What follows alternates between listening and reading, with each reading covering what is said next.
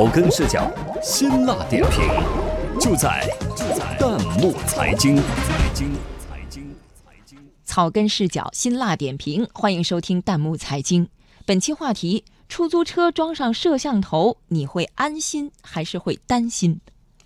广州市客运出租汽车车辆技术管理规定昨天起正式实施，这也意味着按照规定。广州出租车车厢内将加装录音及录像设备，加装摄像头初衷虽好，但是也有一些司机和女乘客表示，对于个人隐私难免担忧。那么，在出租车内安装摄像头，您是否赞同？有请本期编辑卢海宁。故意绕路、强硬的一口价、服务态度恶劣、遗忘个人物品，在旅游景区、火车站，甚至是大城市的早晚高峰。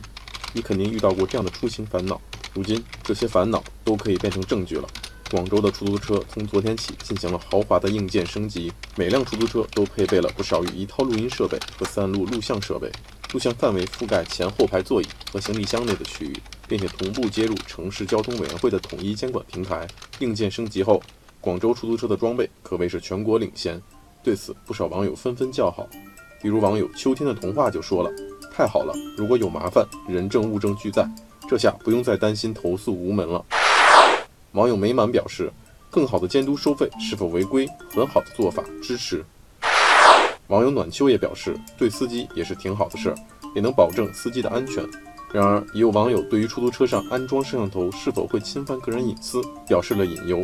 网友静静默然就感慨说，摄像头到处都有，银行、商场、街道、娱乐场所，无处不在。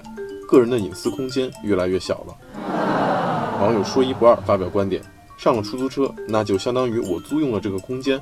万一我在车上的照片、对话被传播出去了，就算是侵犯了我的隐私权吧。当然，也有不少网友说，相比隐私权，安全更为重要。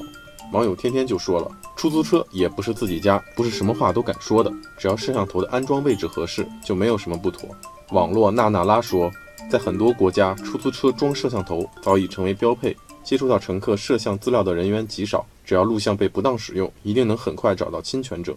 我们认为，其实任何一项举措都有其两面性。我们要做的是多增加利好，减少弊端。比如，允许出租车安装摄像头的同时，也要建立健全相关法律法规，对泄露隐私行为严厉惩罚，让乘客感受到这是一项利大于弊的举措。